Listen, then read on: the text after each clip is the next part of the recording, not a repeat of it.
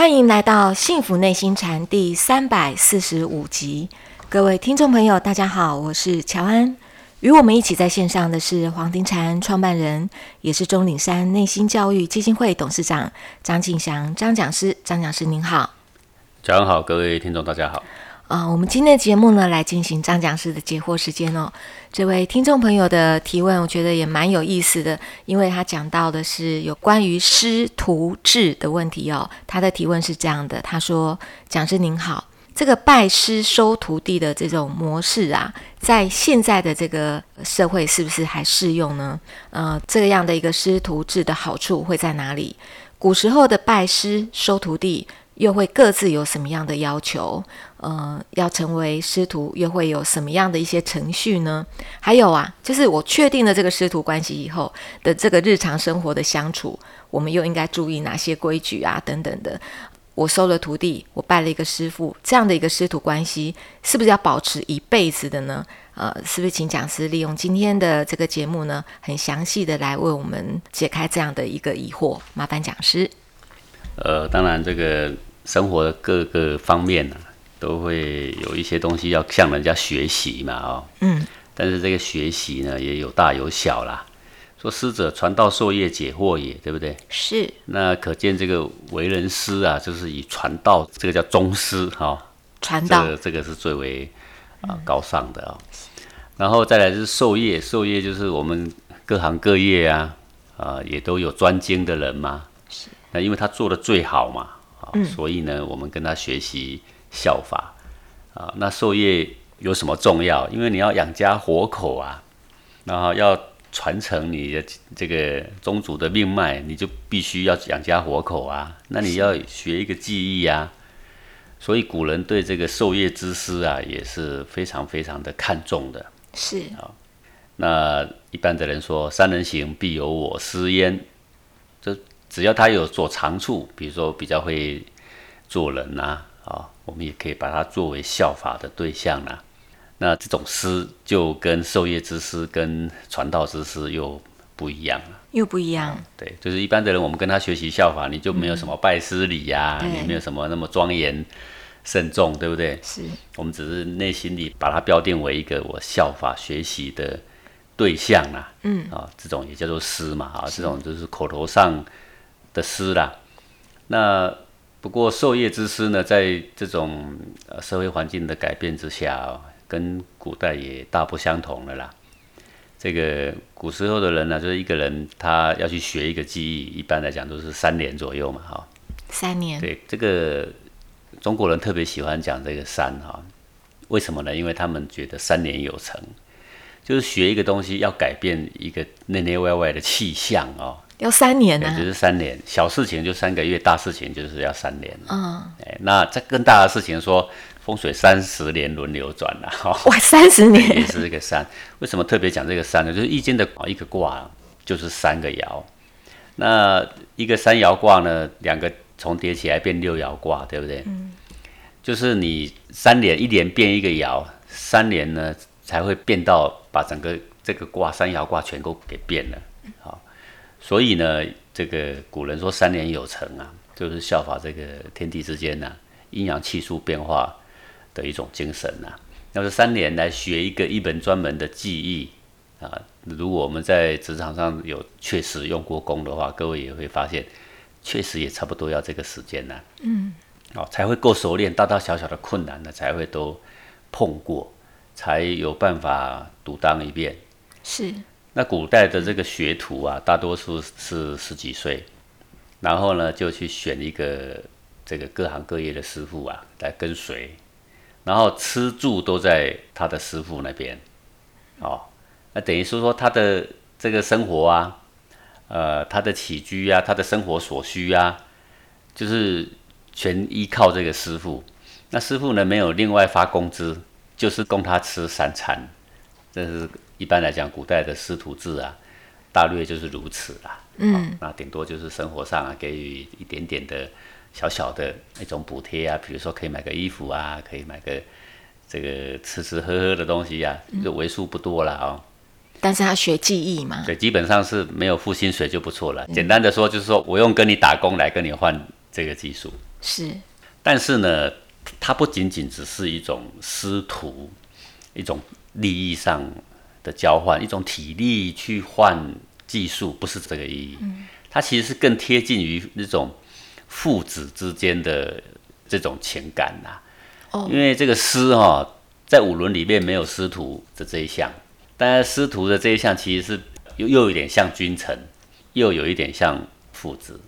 那古代的人对这个授业之师啊，非常非常敬重。这是为什么呢？因为授业的这个同时啊，他就是教给我们啊，一辈子要拿这一本记忆，在这个社会上生活的所有的人生道理啊，都是这个授业知识所该教的范围。除了记忆，还有人生道理。对，通常来讲，三年十个月，我们一般来讲就是说，古代学一个技艺三年十个月。那这三年多的这个岁月里面，其实前一年其实是根本就还没有碰到什么真正有技术性的东西呀、其实都是打杂性的东西呀、是，那为什么要这样子呢？当然是一个师傅旁边也需要有一些做一些简单工作的打杂的小孩子嘛啊、这另外一个就是说要磨练一个人的心性啊、要让他透彻这些人生的道理啊，就是做这些最看不起眼的这些小事情的时候啊，他他必须要能够深入的。第一年要先磨练心性，但是如果磨不过来，可能就 打退堂鼓了倒倒也。不是只有说磨他，而是真正的做人处事的道理啦，都在里面。教导他，对，你说像一般的人，他学一本技艺，他今天去补习班，第一天进去，他就想说学技术是什么，技术是什么，对不对？对，啊，其实他怎么样维护他的工具，好，维护他的机具，对不对？怎么样去慎重去看待你在这个职场上所使用到的每一个东西，啊，对他们心怀戒慎，怀着敬重的心思，呃，这个是很重要很重要的事情。对，这就要在日常生活中打杂的这个过程当中去练。比如说一个工地来讲，你就看到说一个师傅哦，有的人就是他的工具随便乱丢啊，呃，我就看过这样的木工的师傅，每天早上要上工之前呐、就是把他的工具啊、整整齐齐拿出来呀、放在一起，然后鞠个躬行个礼，然后再开始工作。那任何时候如果有人呐、一不经意，这个脚就跨过他的工具，肯定要被他修理一顿，因为这对他们来讲就是大不敬。大不敬，对，在收工的时候，一定是谨谨慎慎的把所有的工具全部汇集回来，擦拭的干干净净，放在他固有的那个包包里面，哦，然后才会下工。每次要提起那个工具袋，就会一个行李，再提起来。是每次放下来要离开，就是一个行李。是哎，你就想想说，这是怎么这么奇怪的事情啊？工具嘛，就是铁做的嘛，对不对？那么一把钳子、一把剪刀、一把凿子、榔头，无知无觉的，你对他行个什么礼啊？有这个敬意跟没这个敬意差别在哪里？对，各位你想想看，为什么要这么敬重这些工具？因为他认为啊，就是老师傅教给小徒儿，就是这些概念，就是说，我们今天能够养家活口，能够延续我们的中脉，靠的就是这一份工作。这一份工作能够让我们圆满顺利的达成，快速的达成，做出这么好的精美的作品，所依靠的就是这些工具。嗯，除了我们的努力以外，如果没有这些工具给我们的恩惠，你想想看，我们还能够达成什么？难道你要用你的手去找吗？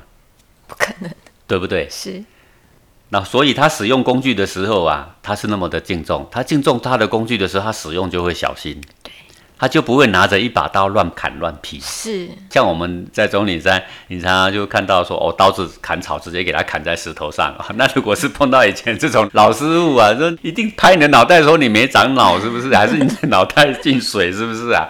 哦，肯定会给你修理一顿的啦。是啊，这为什么？主要原因是你对你的工具是这么的不敬，嗯，你对你的生活帮助改变这么大的，你要将一辈子相依为命的东西，你这么不敬，你还有什么东西你会有敬意的，对不对？对连这个东西你都看清，你还有什么东西你会看重的？是好、所以他教的就是这种为人处事道理。那你各位，你给他想想看，一个人无知无觉，你认为毫无生命的工具，他都肯去敬重，他对一个有知有觉的人，对他有恩惠，他会不敬重吗？不可能吧？他每天就是连拿起工具都会行礼，他碰到他对他有恩情的人，他不行礼吗？不可能的啊，对不对？对好，然后他对这种东西就会这么戒慎，那他对他的工作的安排次序，是他那个细小的地方，他的要求就会非常严谨，对不对？你们古代的一个木工，他制作一个小小的窗户好了，一个窗框，诶，它是没有钉子的诶，它是用凿一个方形的孔，然后呢，那个卡榫直接卡进去，刚刚好，对不对？是，如果没有相当戒慎、谨慎的态度，嗯，那那个窗框一下就要解体了，摇来摇去。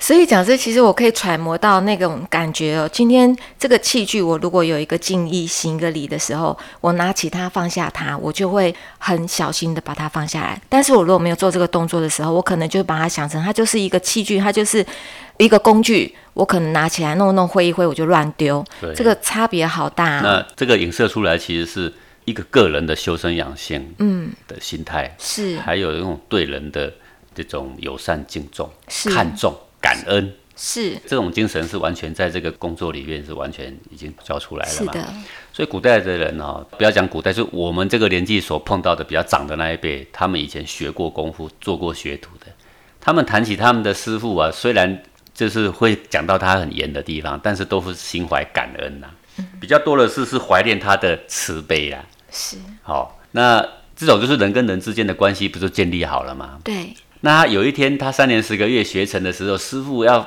祝福他能够成家立业，师傅呢就会很喜悦于我的徒弟能够独当一面，希望他呢在这个行业呢能够有更好的发展，甚至有的人他在徒弟离开的时候还会送他一整套工具，是他这个关系其实是亦父亦师啊，啊、是非常的有爱。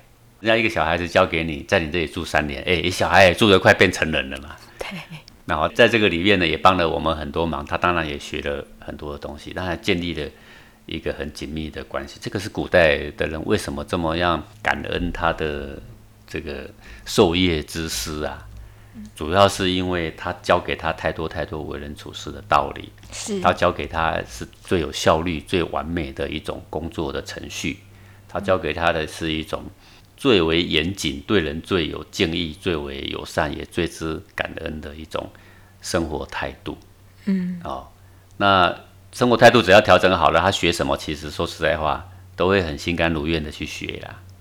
哎，这个是古代的方式。是那随着时代的转变，那很多人都要学一技之长，现在都变成补习班，对不对？对，去补习班学，对，那这个就不一样了。古代的人他要去拜师，因为他非常慎重，所以他会有三跪九叩之礼啦。哎，意思就是说我呢要立志在这里呢，我要心无旁骛的好好的学习。是，所以他在侍奉他的师傅的过程里面，跟侍奉他的双亲是几乎一样的严谨的。是那现在的人不一样啊，拿学费去补习对，班，你 我拿学费去补习，你教的不好，我就不去学啦，你就赚不到我的学费啦。有的甚至还要求我要退费啦。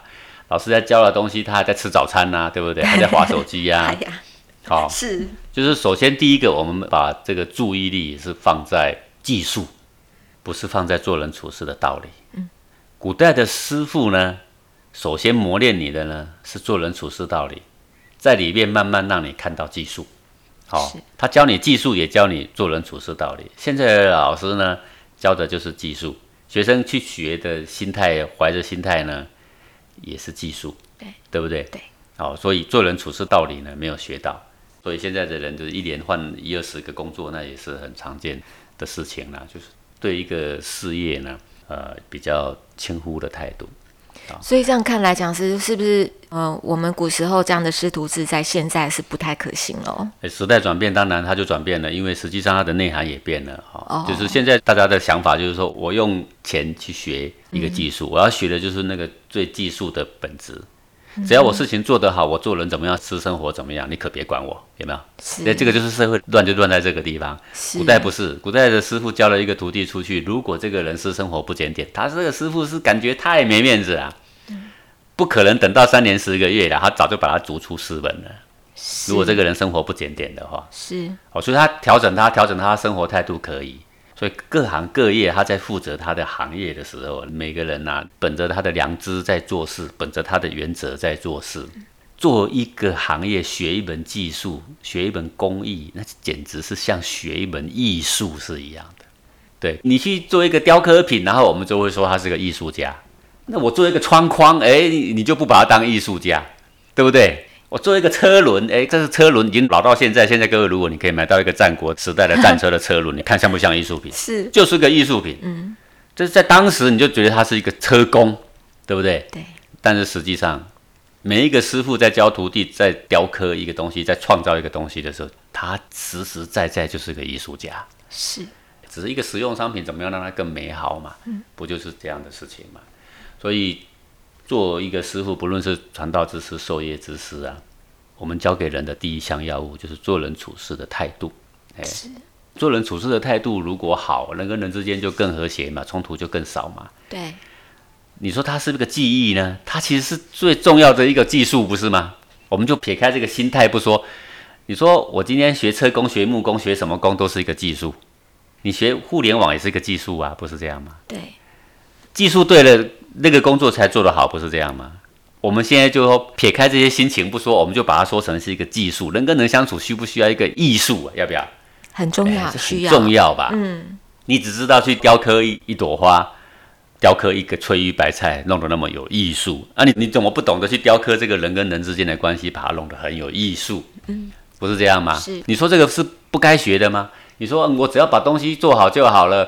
呃，工作做好就好了。你管我的生活是怎么样？你管我是不是很高傲？是不是很暴躁？你管我这些干嘛？可是如果懂得与人进退的这个艺术，这个花会雕得更美了。这个各行各业做得好的人，你都会发现一个事情，都是比较讲理的人。是啊，不讲道理，他的行业是做不好的。是那讲理的人，他也就比较有逻辑啦。嗯，他有逻辑，他就会想人跟人之间怎么相处啊，是会更顺当啊。要不要顺便一起考虑进去？要，因为你各行各业的最终目的，不就是为了让生活更圆满吗？